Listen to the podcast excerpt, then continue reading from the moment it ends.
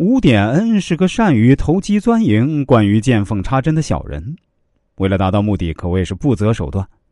正因为这一点，他机关算尽，犯了事儿，才被革退阴阳生职务。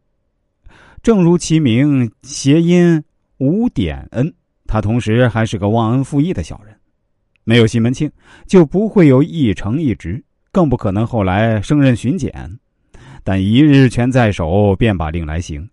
西门庆死后，平安因盗窃家中财物被他抓获，他不念旧情，不知恩图报，反而逼平安诬告吴月娘与戴安有奸情，落井下石，实在是奸坏歹毒之极啊！